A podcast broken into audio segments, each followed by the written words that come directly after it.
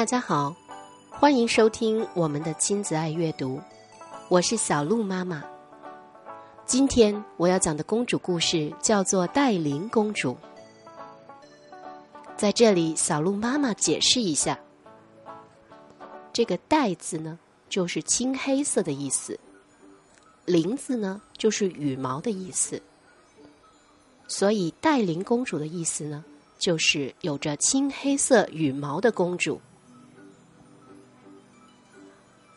在很久很久以前，世界上没有鸟类。百鸟王和王后生养了百鸟，八哥公主和孔雀王子都是他们的儿女。不过，他们的羽毛都不是现在这个样子。一天，百鸟王把儿女都叫到身边，他对百鸟说：“孩子们。”你们都一天天的长大了，父王我也一天天的变老了。你们每个人都可以从我这里领取一样宝物，或者学到一样本领。百鸟王的儿女们都十分兴奋，他们依次走到父王和王后的身边，有的领取一样宝物，有的学一样本领。老鹰学会了捕猎，鱼鹰学会了捕鱼，百灵鸟学会了唱歌，黄莺得到了一副好嗓子。最后，百鸟王只剩下一样宝物和一样本领了，还有一件黑色衣裙，它根本称不上什么宝物。那件宝物是宝石般的雨衣。那样本领是善讲人的语言的本领。没有得到宝物和绝技的，现在只剩下八哥公主和孔雀王子了。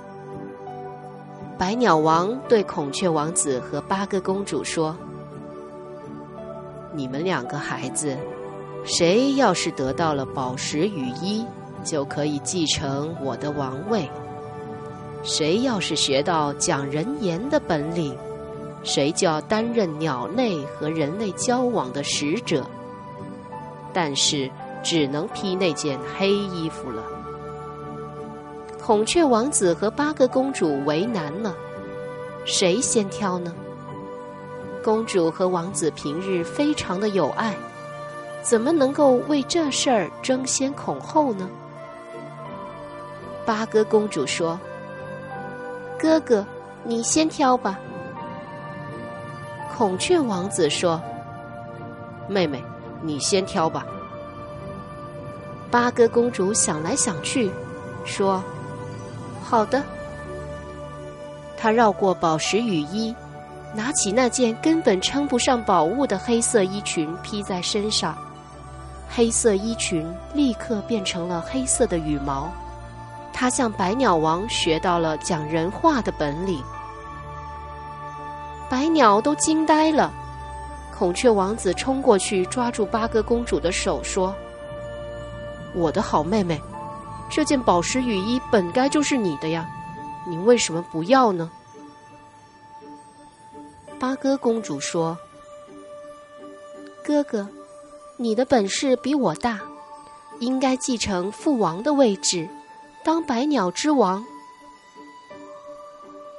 后来，百鸟王死了，孔雀王子继承了王位，当了百鸟王。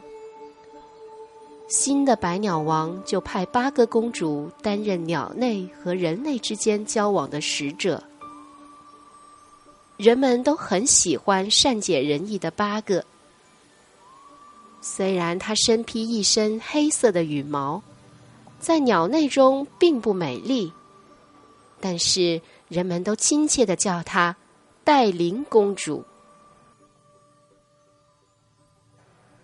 今天的故事又结束了，非常感谢你的收听。